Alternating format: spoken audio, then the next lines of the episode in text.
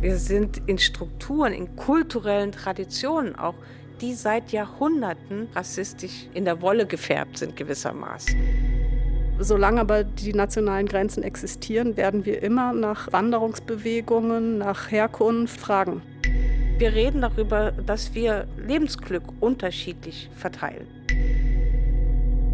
Was bedeutet für Sie Identität? Schwarz, weiß, diskriminiert oder privilegiert, Teil der Dominanzgesellschaft oder gehören Sie zu einer Minderheit, Frau, Mann oder divers, cis, trans, inter, lesbisch, schwul? Und was löst es bei Ihnen aus, wenn ich ganz deutlich gendere und sage, herzlich willkommen, liebe Podcast-HörerInnen?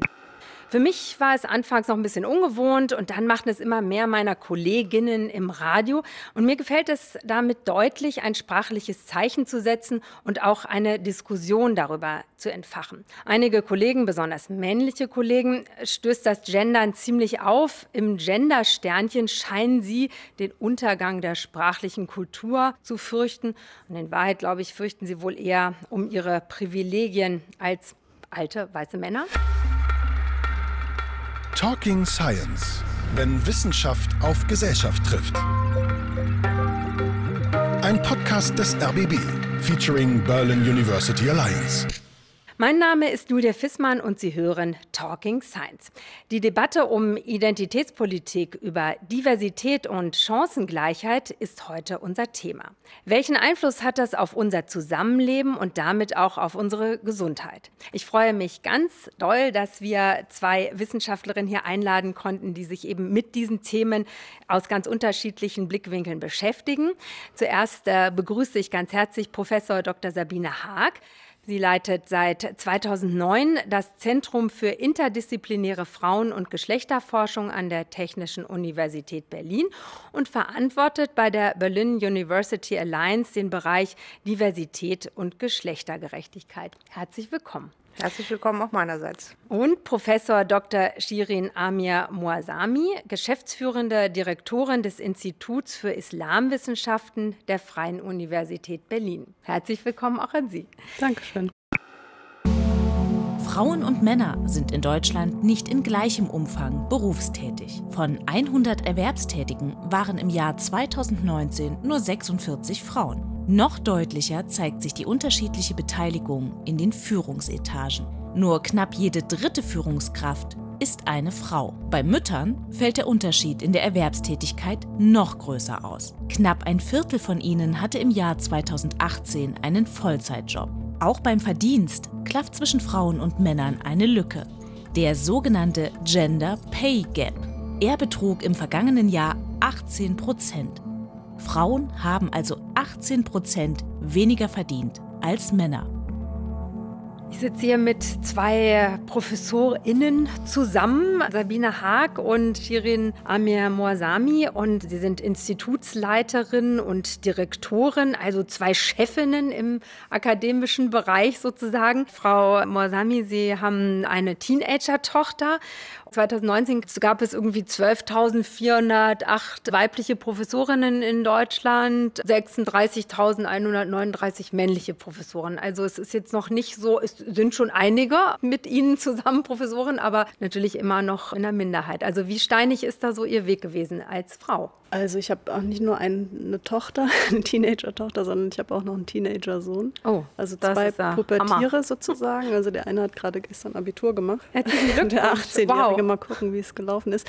Also steinig ja, also steinig insofern, als natürlich mit Kindern das nicht immer einem ganz leicht gemacht wird, wobei ich wirklich sagen muss, in Berlin ist es doch nochmal anders als in, vielleicht in anderen Bundesländern. Die Kinderbetreuung läuft hier recht gut und bei uns ist es auch sehr gut gelaufen. Also wir konnten unsere Kinder mit anderthalb oder sogar schon früher bei, in den Kitas anmelden. Mein Mann hat mich auch extrem unterstützt, das muss ich auch dazu sagen. Was heißt unterstützt? Er ist genauso beteiligt an der Kindererziehung gewesen wie ich. Also da gibt es überhaupt keine Unterschied. Also das ist jetzt so die individuelle Komponente. Und ich muss auch dazu sagen, dass bei uns am Institut und am Fachbereich eigentlich auch doch schon diese Männerdominanz gar nicht so sichtbar ist. Und das ist eigentlich auch, ein, ich würde sagen, ein Vorteil gewesen für die Art und Weise, wie wir uns oder wie ich mich entfalten konnte, auf jeden Fall. Wenn ich mir andere Fachbereiche anschaue, die noch sehr, sehr stark männlich dominiert sind, sehe ich einfach, dass der Kampf, sich so durchzusetzen als Frau, die vielleicht dann auch noch eine Familie hat, irgendwie noch mal sehr viel größer ist. Und auch das Verständnis dafür, dass man vielleicht auch nicht ständig parat sein kann, weil irgendwas vielleicht mal mit den Kindern ist, dass sie krank sind oder was auch immer, glaube ich, nicht so groß ist, wenn es eben so eine stark männlich dominierte Institution ist. Für mich waren jetzt die Kinder nie in dem Sinne so eine Belastung, dass ich jetzt sagen kann, ich habe dadurch irgendwie meine Karriere irgendwie so erkämpfen müssen oder so. Aber das ist jetzt wirklich eine individuelle Geschichte und ich habe trotzdem, glaube ich, eine Sensibilität entwickelt dafür, dass es irgendwie gar nicht besonders einfach ist für die meisten, die eben so sogenannten Migrationshintergrund haben, wie es so schön heißt oder vielleicht auch nicht so schön. Da können wir auch gleich noch drüber reden, genau, dass es da ja mhm. auch bessere Begriffe für gibt. Bei Ihnen, Sabine Haag, Sie sind an einem Buch auch beteiligt, vom Arbeiterkind zur Professur. Der Besuch einer weiterführenden Schule war für Sie nicht vorgesehen. Sie wollten aber trotzdem. Und Sie hatten als katholisches Arbeiterkind vom Land dann auf eine Art auch Glück, sagen Sie. Ja, wie sind Sie dann sogar Professorin geworden. Ja, die katholische Arbeitertochter vom Land ist ja in den 60er Jahren in den bildungspolitischen Diskursen das gewesen, was heute die Personen mit Migrationshintergrund sind. Also diejenigen, die, wie ich das immer gerne nenne, nicht vorgesehen waren und zum großen Teil heute immer noch nicht vorgesehen sind an den akademischen Institutionen. Für weiblich positionierte Personen ne, haben jetzt seit ein bisschen mehr als 100 Jahren erst das allgemeine Recht zu studieren, also dass auch Frauen studieren dürfen. Es ist gerade gerade mal 100 Jahre her, dass die ersten Frauen sich habilitieren konnten und durften. Also der geringe Professorinnenanteil hat eben auch was mit dieser historischen Erblast zu tun. Also wir gucken immer sehr schnell bei Fragen von Erfolgschancen von Frauen in der Wissenschaft auf die familiäre Situation, die sogenannte Vereinbarkeitsproblematik. Problematik und zu wenig auf die strukturelle Seite, auf Seiten der Institutionen, die über Jahrhunderte eine Geschichte von Männern ist, denen einzig das Recht überhaupt zugestanden und zugebilligt wurde, Wissenschaft zu betreiben und dann in den letzten 150 Jahren ungefähr auch bezahlt betreiben zu können. Also hier reden wir in der Tat über ein Privileg. Ähm, für mich selber, Sie haben es schon angesprochen, ich bin eines dieser katholischen Arbeitermädchen vom Land, für die das nicht vorgesehen gewesen ist, auf allen Stufen. Also schon der Wechsel von der Grundschule auf die weiterführende Schule war eine, ja, schlau genug ist sie fürs Gymnasium, aber da gehen solche wie wir nicht hin. Das ist eine Gemengelage gewesen aus dem, was sich meine Eltern vorstellen konnten und zugetraut haben, klassenbedingt zugetraut haben bin auf dem Dorf aufgewachsen, wo es sehr klare sozusagen Klassendistinktionen gegeben hat und sehr klare Vorstellungen davon, wem was zusteht. Und den Arbeiterkindern stand nicht mehr als die Hauptschule zu. In meinem Fall dann schon die gerade eröffnete Realschule sozusagen. Ne. Das setzte sich dann fort nach der Realschule beim Übergang aufs Gymnasium. Im Grunde genommen wieder mit denselben Sätzen, diesmal vorgetragen sozusagen von meinen Lehrern an der Realschule. Naja, schlau genug bist du ja, aber mehr als zwei Wochen geben wir dir nicht, weil du bist zu aufsässig. Und das Aufsässige hatte was damit zu tun, mit meinem Wunsch, Abitur machen zu wollen. Ich persönlich würde sagen, ich bin an diesen Widerständen gewachsen. Das heißt nicht, dass man sie gutheißen müsste und dass man daraus eine Strategie ableiten sollte. Ja, ja, setzt denjenigen, die nicht vorgesehen sind, möglichst viel Widerstand entgegen und dann lernen sie an diesem Widerstand zu wachsen und sie zu überkommen und dann doch da zu landen, wo sie gelandet sind. Bei mir hat das funktioniert, dass ich Potenziale sozusagen mobilisieren konnte. Ich zeige es ihnen so ungefähr. Das ist oft auch eine Belastung gewesen. Also zum Beispiel, als ich dann die Promotion abgeschlossen hatte, gab es einen sehr starken Moment von, okay, jetzt habe ich auch eine biografische Last, eine biografische Schuld, die ich mir selber aufgeladen habe, nämlich es ihnen zu zeigen. Und zu schaffen. Ist, das kostet viel. Und kam es dann eben auch zum Bruch mit Ihrer Familie? In meinem Fall war das schon sehr drastisch, also eine sehr deutliche Entfremdung von meiner Familie in vielerlei Hinsicht. Hat auch was mit meinen politischen Orientierungen und meinem lesbischen Leben zu tun. Also da kommen auch wieder viele Dinge zusammen. Ich selber spreche oft davon, dass es eine Form von Migration auch ist, also sozialer Migration. Und da können wir durchaus vergleichbare sozusagen Fremdheitserfahrungen ausmachen, wie für diejenigen, die tatsächlich aufgrund von Flucht oder eben Erwerbsmigrations- oder anderen Gründen sozusagen migrieren. Er, sie, es. Diese Zuordnungen erlaubt die deutsche Sprache. Bei der Auswahl des Geschlechts, zum Beispiel im Personenstandsregister, gibt es aber bis 2018 nur die Möglichkeit, er oder sie, also Mann oder Frau anzugeben. Das schließt Menschen aus, die sich selbst keinem der zwei Geschlechter zuordnen können oder möchten. Seit Dezember 2018 haben diese Personen die Möglichkeit, auch die Option divers auszuwählen. Deutschland gehört damit zu wenigen Staaten weltweit, die die Existenz von mehr als zwei Geschlechtern rechtlich anerkennen.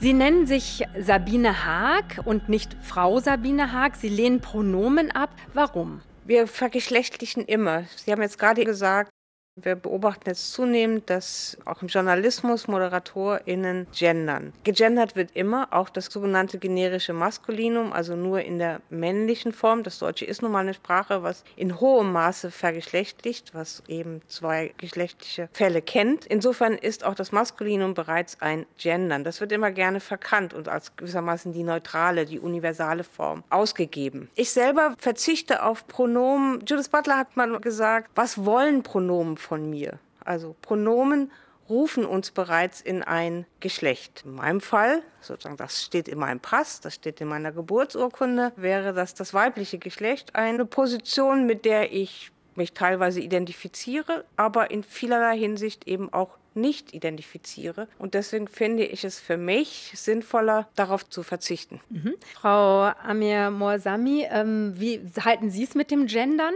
Also ich versuche auch immer mehr von dem generischen Maskulinum abzukommen. Wir sind eigentlich so sozialisiert worden, muss ich ganz klar dazu sagen. Also es ist ganz schwer, das ähm, sich abzugewöhnen, weil die deutsche Sprache uns sozusagen einverleibt worden ist und auf eine Art und Weise jetzt auch nachwirkt, dass es mir auch immer noch nicht ganz leicht fällt. Also ich habe immer normalerweise männlich und weiblich sozusagen beides genannt und versuche jetzt aber auch ähm, Freundinnen, ProfessorInnen und so weiter zu benutzen und merke aber auch, dass ich, je öfter ich das tue, desto mehr wird es auch zur Normalität und je mehr ich das höre, desto geläufiger wird es auch. Und ich glaube, wir müssen uns einfach daran gewöhnen.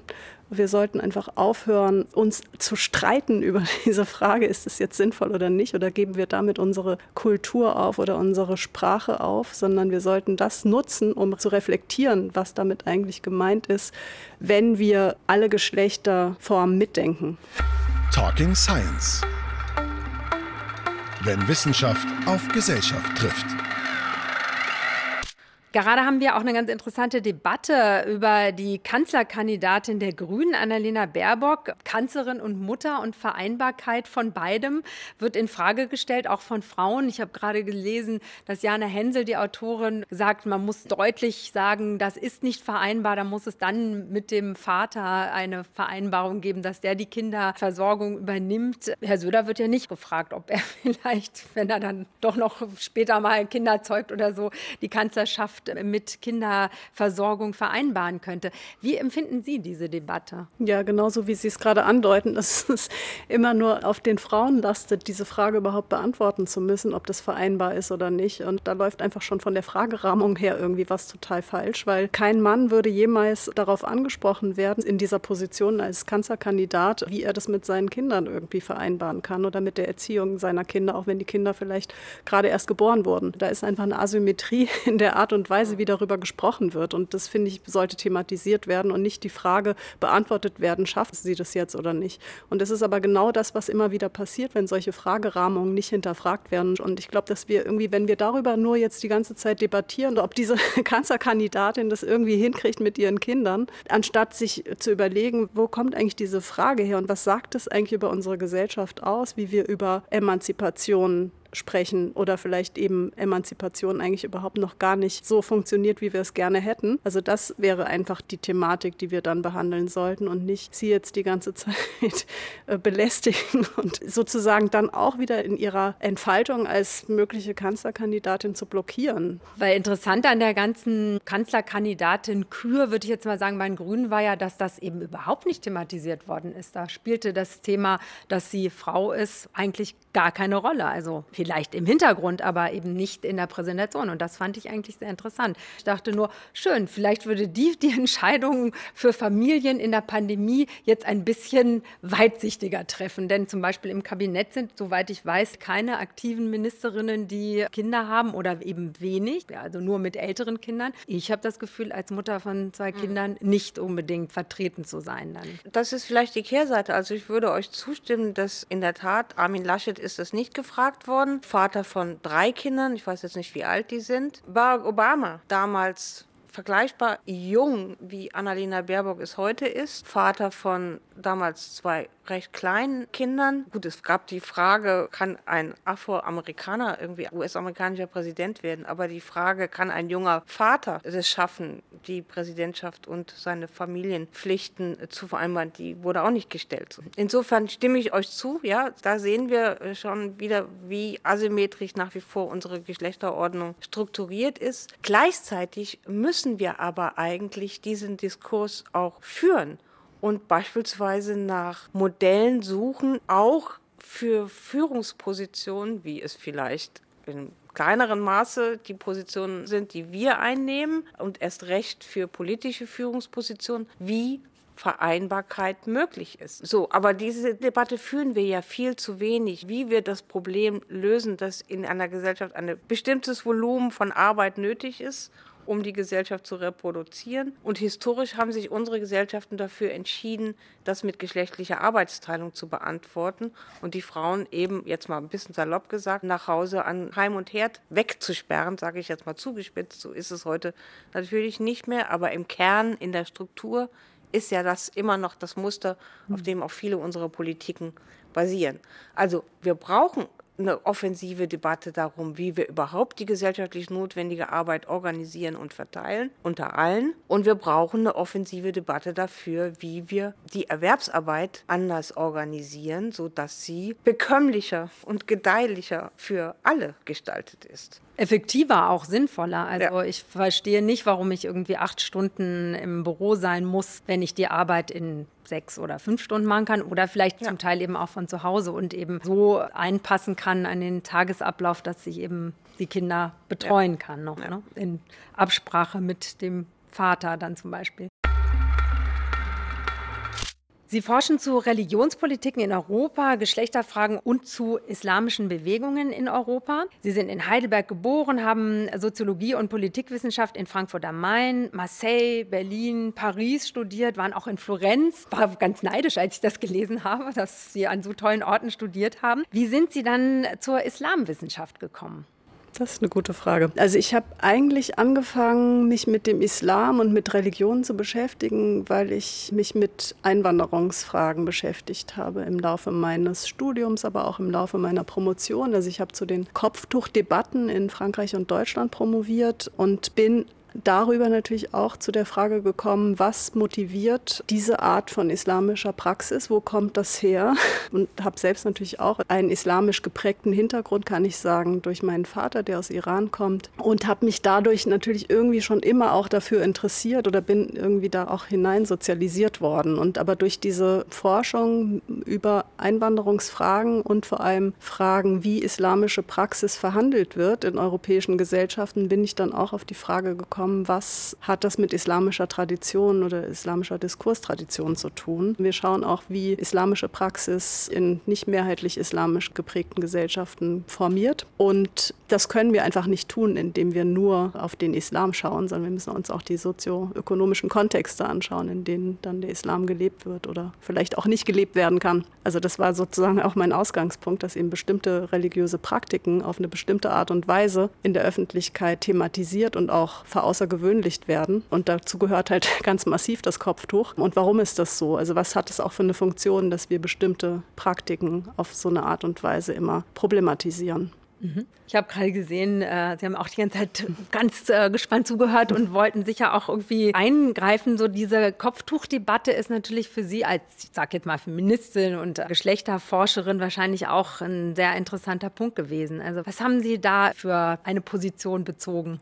Ich gehörte immer zu denen, die das Tragen des Kopftuchs als Teil der Religionsfreiheit begreift. Und die muss natürlich dann auch für diejenigen gelten, die sagen, sie wollen es nicht tragen. Also selbstredend muss sozusagen dort, wo es als Zwang, der mit anderen patriarchalen und gewaltförmigen Zwängen einhergeht, das muss bekämpft werden. Und gleichzeitig muss das Recht, es zu tragen, verteidigt werden. Also es ist eins unserer Grundrechte. Religionsfreiheit ist eins unserer Grundrechte. Es wird ja oft der Vergleich gezogen, ja, aber die Kruzifixe dürfen auch nicht mehr in den Gerichten, in den Schulen oder so hängen, abgesehen von Bayern. Das ist aber ein Unterschied, ob es sozusagen in den staatlichen Räumen von Seiten des Staates die Kreuze hängen oder nicht, oder ob ich als Individuum ein Kreuz trage ein Kopftuch trage. Aber für diejenigen, die es als religiöses Symbol begreifen und es aus diesen Gründen tragen, muss aus meiner Sicht die Religionsfreiheit gelten, auch in öffentlichen Einrichtungen.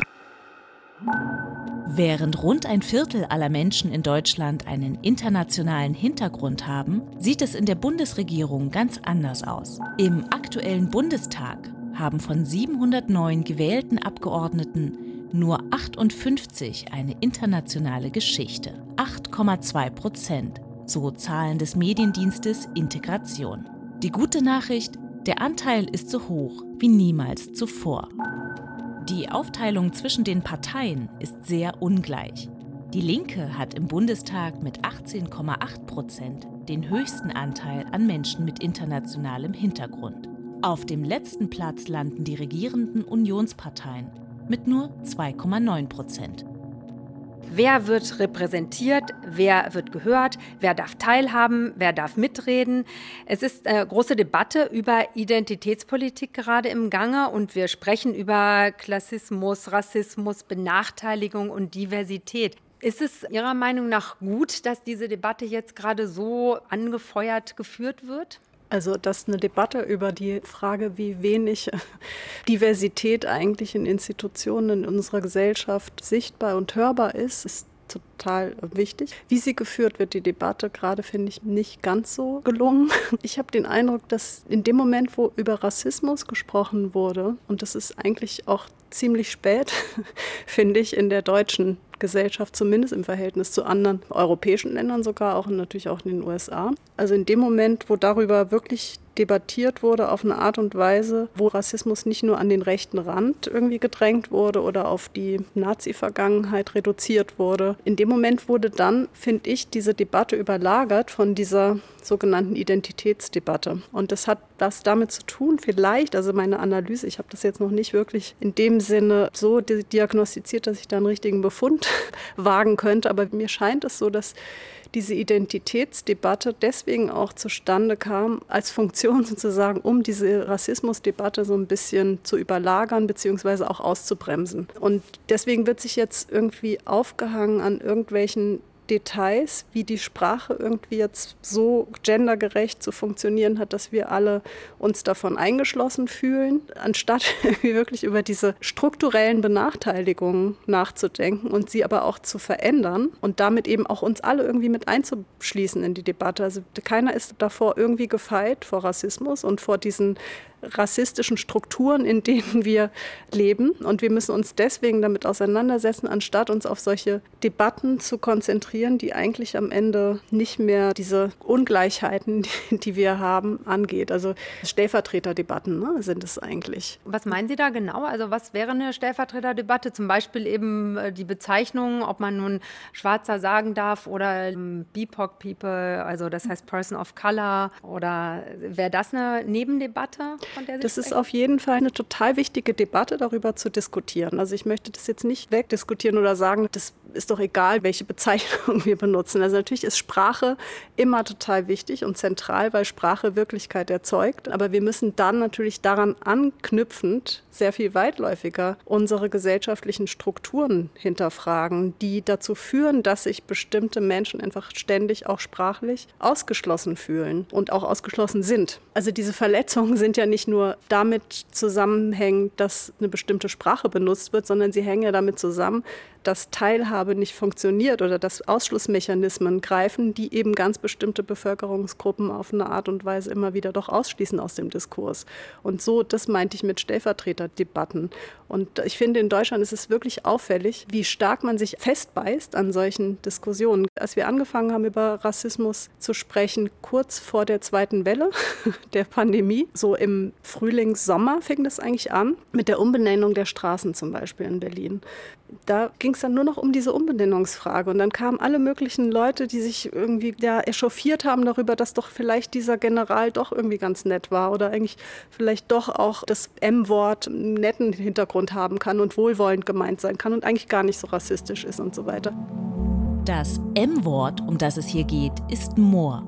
Und die Straße, um die es geht, ist die Mohrenstraße in Berlin-Mitte. Schon seit den 90er Jahren kämpfen Aktivistinnen für eine Umbenennung der Straße und des dazugehörenden U-Bahnhofs. Jedes Mal, wenn wir vorbeilaufen oder fahren mit der U-Bahn, fühlen wir uns erniedrigt durch diese Straßennamen. Das sagt damals Mokta Kamara, Vorsitzender der afrikanischen Gemeinde in Deutschland. Mit dem Begriff Moor für Menschen mit dunkler Hautfarbe seien laut Kamara neben Exotik auch Abwertung, Unterwürfigkeit und Dummheit verbunden. Nun wird die Straße Anton Wilhelm Amo Straße heißen. Amo war der erste afrikanische Philosoph in Deutschland. Ich will nicht sagen, dass diese Debatte irgendwie nicht relevant ist, aber sie hat uns einfach eine Sackgasse geführt und genau das, was eigentlich gerade angefangen hat, mhm. nämlich über strukturellen Rassismus nachzudenken und die Konsequenzen vielleicht auch langfristig daraus zu ziehen, ist damit blockiert worden. Dennoch ist es ja wichtig, dass man sich in Menschen hineinversetzt, die sich diskriminiert fühlen. Also es gibt eine Videoreihe von Radio 1 und RBB Kultur, Nenn mich nicht. Da wird gezeigt, wie eben durch Sprache bestimmt wird, wer dazugehört und wer nicht. Zehn People of Color kommen in der Instagram-Reihe zu Wort. Der Lobbyist Jeff Quasi Klein wünscht sich zum Beispiel diese Bezeichnung nicht mehr. Nenn mich nicht Quotenschwarzer, weil damit immer auch eine gewisse Abwertung einhergeht. Nenn mich lieber Jeff. Nenn mich einfach bei meinem Namen. Die Sängerin Nadja Benaissa möchte dieses Wort nicht mehr hören. Nenn mich nicht Mulatte. Mich verletzt dieses Wort, weil es ganz klar ausdrückt, dass ein Mensch, der eine dunkle Hautfarbe noch in sich drin hat, weniger wert ist als der weiße Mensch. Und die Moderatorin Hartnett Tesfaye will nicht mehr so bezeichnet werden. Nenn mich bzw. mein Deutsch nicht akzentfrei. Das, was im ersten Augenblick klingt wie so ein Kompliment, offenbart nämlich eigentlich ein Weltbild, in dem jemand, der aussieht wie ich, ganz unmöglich akzentfreies Deutsch sprechen kann. Die ganze Reihe ist zu sehen auf Instagram unter dem Hashtag Nenn mich nicht.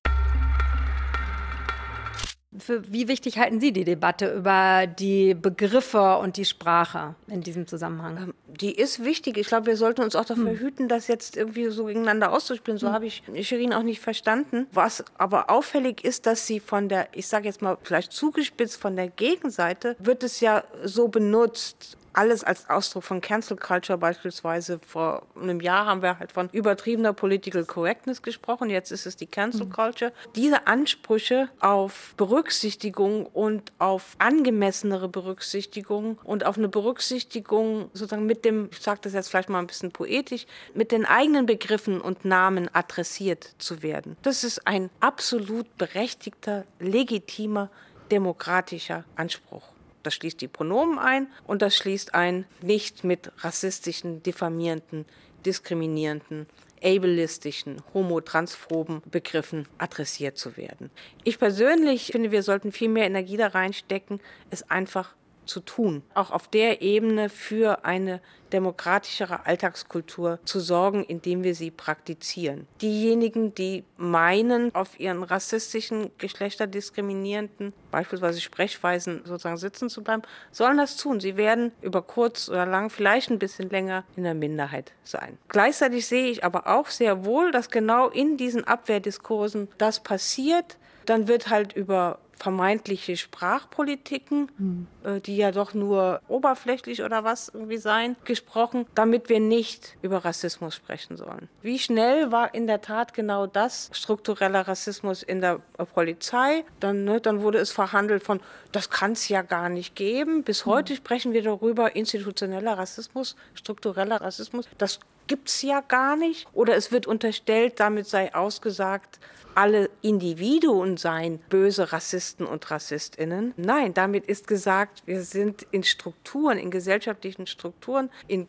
kulturellen Traditionen auch die seit Jahrhunderten rassistisch in der Wolle gefärbt sind gewissermaßen. Ne? Hm. Und die sich natürlich ja. aber auch über Sprache oder Bezeichnungen ja, genau. ausdrücken. Na, genau. Das kann man ja nicht trennen sozusagen. Ne?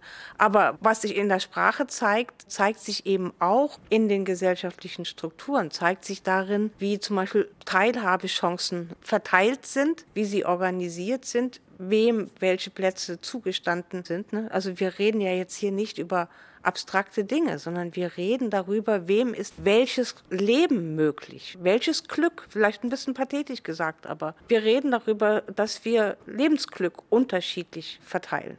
Vielleicht noch mal einmal ganz kurz zu den Bezeichnungen, zum Beispiel POC, also Person of Color, also eine Bezeichnung, eine Selbstbezeichnung von Menschen mit Rassismuserfahrung, die sich eben nicht als weiß, deutsch oder westlich wahrgenommen fühlen. Würden Sie da sagen, das ist eben auch wichtig, das zu verhandeln, wie wir künftig wen bezeichnen, weil es eben auch eine Selbstbezeichnung ist und gewünscht ist? Ja, also ich meine, mit Sicherheit sind ein Großteil der Begriffe, mit denen wir jetzt experimentieren, eben genau das. Es ist noch ein Experimentieren. Und vielleicht ist POC noch nicht der Weisheit letzter Schluss. Ich persönlich habe da auch Fragen dran, ob es so klug ist, mit Anglizismen zu operieren. Aber es ist ein Probieren, ein Ausprobieren. Da müssen wir vielleicht auch ein bisschen fehlerfreundlicher miteinander werden. Ich glaube, das würde ich mir auch durchaus wünschen. Mhm. Wir hatten vorhin kurz auch den Begriff, den Sie angesprochen, Frau Amir Moasami, Migrationshintergrund. Der ist ja auch eigentlich irgendwie negativ konnotiert und sehr bürokratisch, das ist so ein Bürokratendeutsch. Die neuen deutschen MedienmacherInnen, die schlagen zum Beispiel ja vor, stattdessen Menschen aus Einwandererfamilien oder Menschen mit internationaler Geschichte zu sagen. Das ist ja vielleicht auch wichtig, wenn man auch nochmal anders darüber nachdenkt. Ne? Für wie wichtig halten Sie da diese Debatte und den Diskurs darüber? Ich würde gerne nochmal das genau aufgreifen, was Sabine Haag gerade gesagt hat, nämlich, dass wir eigentlich die Begriffe benutzen sollten, die aus den sogenannten Communities selbst kommen, also welche das nun auch immer sind. Das Interessante, was ja jetzt gerade passiert, ist, dass sich dann weiße Männer meistens irgendwie diskriminiert fühlen durch dieses markiert werden dadurch. Ja, die werden ja dadurch markiert, dass es eben sozusagen nicht angeblich irgendwie alles universal ist und einer Norm äh, sozusagen entspricht, sondern es gibt eben Menschen, die sagen, wir wollen gerne anders benannt werden und nicht nach euren anderen Maßstäben. Und dann ist das Interessante, dass dann einfach sich plötzlich irgendwie weiße Männer meistens irgendwie diskriminiert fühlen damit. Und jetzt mit der Frage bezogen auf die neuen deutschen MedienmacherInnen, ich glaube, ich würde das auch so formulieren wie Sabine Haag. Ich würde sagen, wenn es der Begriff ist, mit denen vielleicht sich Menschen, die irgendwie einen internationalen Hintergrund haben, identifizieren können, dann ist es ein Experiment, mit dem wir jetzt erstmal arbeiten können. Und wir sollten es dann auch annehmen und vielleicht von diesem sehr problematischen juristischen Begriff des Migrationshintergrundes auch nochmal absehen. Und ich glaube, es werden immer wieder neue Begriffe geschaffen. Ich finde, Einwanderung ist halt schon auch so ein bisschen problematisch. Ne? Also Einwanderungsfamilien, wenn wir jetzt ganz konkret den Begriff nochmal uns auseinandernehmen, also Menschen aus Einwanderungsfamilien, ist natürlich markiert natürlich trotzdem auch nochmal diesen vermeintlichen Wanderungsprozess ne? oder eben vermeintliche Nichtzugehörigkeit oder eben auch eine bestimmte Herkunft, ja. die vielleicht damit eben auch wieder fest geschrieben wird. Also insofern wäre ich da jetzt bei dem Begriff ganz konkret ein bisschen skeptisch. Aber wenn jemand sagt, ich stehe zu meinem Einwanderungshintergrund und meine Einwanderungsfamilie und der Familienhintergrund ist mir wichtig, weil ich damit eben auch zum Ausdruck bringen möchte, dass ich aus unterschiedlichen kulturellen Zusammenhängen komme und mich da auch verorte, dann finde ich das auch wiederum total plausibel. Ne? Also insofern so vielleicht lange Rede, kurzer Sinn. Ich glaube, wir sollten eben vor allem diese Menschen zu Wort kommen lassen, die sich damit dann eben auch benennen möchten auf eine bestimmte Art und Weise. Weil es gibt ja vielleicht den einen oder anderen, der oder die eben sich nicht zu Wort melden möchte, beziehungsweise eben nicht auf die Einwanderungsgeschichte der Familie angesprochen werden will. Also ich mit meinem Namen werde eben nicht danach gefragt, woher kommt deine Familie. Obwohl ich eine tolle Geschichte dazu hätte. Schade eigentlich. genau. Also insofern muss man das ja auch jedem zugestehen. Also sie sind Deutsche und dann muss es vielleicht auch irgendwann selbstverständlich sein, dass dann gar nicht mehr danach gefragt wird, oder? Ja, ja ich glaube, solange, Entschuldigung, aber solange wir das Modell Nationalstaat haben, wird danach immer gefragt. Also ich glaube, das ist auch nochmal eine grundlegendere Debatte, die wir jetzt noch gar nicht geführt haben, aber ich glaube, die ist total wichtig und ich würde da gerne auch nochmal drüber nachdenken. Gibt es vielleicht nicht andere Formen der Gemeinschaft, die sich irgendwie nicht über nationale Grenzen bestimmt? Und solange aber die nationalen Grenzen existieren, werden wir immer nach Wanderungsbewegungen, nach Herkunft und nach irgendwie, wer ist irgendwie wie deutsch oder wer ist wie französisch oder so fragen. Also selbst wenn wir jetzt sagen, das Deutsche ist so divers und total vielfältig und konstituiert sich aus ganz unterschiedlichen kulturellen Dynamiken, ist trotzdem der Rahmen, in dem wir das verorten, der deutsche Nationalstaat. Und das merken wir jetzt, finde ich, in der Pandemie extrem. Also wir reden von unserer Gesellschaft und unseren Menschen, die wir hier irgendwie sozusagen schützen müssen. Und trotzdem geht es ja natürlich um die deutsche Zugehörigkeit. Also es geht um das, den deutschen Nationalstaat. Vielleicht müssen wir einfach auch noch mal über andere Formen der Gemeinschaft nachdenken, die eben nicht sich in diesen ethnischen, in diesen kulturellen oder in diesen nationalen Grenzziehungen zum Ausdruck bringt. Talking Science. Der Podcast. Also Sie sprechen das interdisziplinäre Projekt an, Beyond Social Cohesion. Sie betrachten da im Grunde genommen die unterschiedlichen Arten des Zusammenlebens und des Zusammenhalts, besonders im globalen Süden. Warum halten Sie denn diese globale Perspektive auf das Zusammenleben für so wichtig jetzt? Also wenn wir jetzt auch gerade bei der Betrachtung des Nationalstaats Deutschland zum Beispiel sind. Ich finde halt interessant, dass wir eigentlich irgendwie sehr, sehr wenig wissen, eigentlich über Vorstellungen von Gemeinschaft, vom Individuum in der Gesellschaft, in der Gemeinschaft, auch von den Konzepten, ne, mit denen wir irgendwie so unschuldig operieren, Gesellschaft, Individuum, Gemeinschaft, Staat und so weiter, diese ganzen eingeschriebenen Konzepte, also dass wir eigentlich gar nicht genau wissen, was passiert eigentlich in anderen gesellschaftlichen Zusammenhängen, also was für Vorstellungen des Zusammenlebens gibt es denn, die vielleicht über diesen nationalstaatlichen Gedanken vielleicht vielleicht auch hinausgehen oder vielleicht auch über den Gedanken, dass wir sozusagen als einzelne Individuen irgendwie uns immer wieder behaupten müssen. Wir haben aber Vorstellungen des Zusammenlebens zum Beispiel, also ich greife jetzt mal ein Beispiel aus dem afrikanischen Kontext auf, mit dem wir uns beschäftigen, auch in dem Projekt. Also zum Beispiel, wenn wir das Individuum als Teil einer Gemeinschaft, notgedrungen einer sozialen Gemeinschaft denken, also Ubuntu zum Beispiel. Das heißt so ganz kurz gesagt, ich bin, weil wir sind. Also ich kann gar nicht ohne das Wir sein. Und das Wir können andere Menschen sein, es sind soziale Beziehungen, aber es kann auch die Beziehung zur Natur sein. Und das sich erstmal anzuschauen und zu gucken, was sind denn da so die Ideen, aber auch was hat das für Konsequenzen dafür, wie dann Menschen miteinander ähm, umgehen, vielleicht auch, äh, die vielleicht über das Ideal von individueller Autonomie hinausgehen, finde ich eine unglaubliche Bereicherung. Das finde ich eine sehr schöne Geschichte. Ich bin, weil wir sind Ubuntu, weil das ist ja eigentlich auch eine gute Antwort auf diese Identitätspolitik-Debatte, die ja eigentlich auch sehr ausschließt, weil wenn ich irgendwie Teil einer Gruppe bin, dann gehöre ich ja vielleicht auch zu mehreren Gruppen. Also eigentlich ist diese Identitätsdebatte ja eher auch ausschließend. Im März berichtet die Bild-Zeitung darüber, dass viele der Corona-Intensivpatientinnen Menschen mit internationalem Hintergrund seien. Die Zeitung beruft sich auf informelle Gespräche zwischen Lothar Wieler, dem Präsidenten des Robert Koch Instituts, und Chefärztinnen. Klar ist mittlerweile, solche Daten liegen dem Robert Koch Institut nicht vor. Nur von einzelnen Ärzten und Ärztinnen gibt es derartige Beobachtungen. Der Darmstädter Lungenfacharzt Dr. Chihan Schellig sagt in einem Interview mit dem ZDF am 28. April. Wir führen kein generelles Register über die ethnische Zugehörigkeit der Patienten, aber natürlich ist es so, dass einem schon zu gewissen Zeiten manchmal auffällt, dass äh, mehr Patienten mit Migrationshintergrund bei uns stationär sind. Abseits dieser einzelnen Berichte ist es schwierig, diesen Anstieg zu belegen. Belegt ist jedoch, dass es in weniger wohlhabenden Gegenden grundsätzlich mehr Infizierte gibt. Menschen mit geringem Einkommen und weniger Bildung wohnen in kleineren Wohnungen, in denen sie sich nicht isolieren können und arbeiten häufiger in Berufen, die kein Homeoffice ermöglichen. Ja, die Corona-Pandemie hat ja genau das auch nochmal ziemlich deutlich sichtbar ja. gemacht, auch diese Ungleichheiten.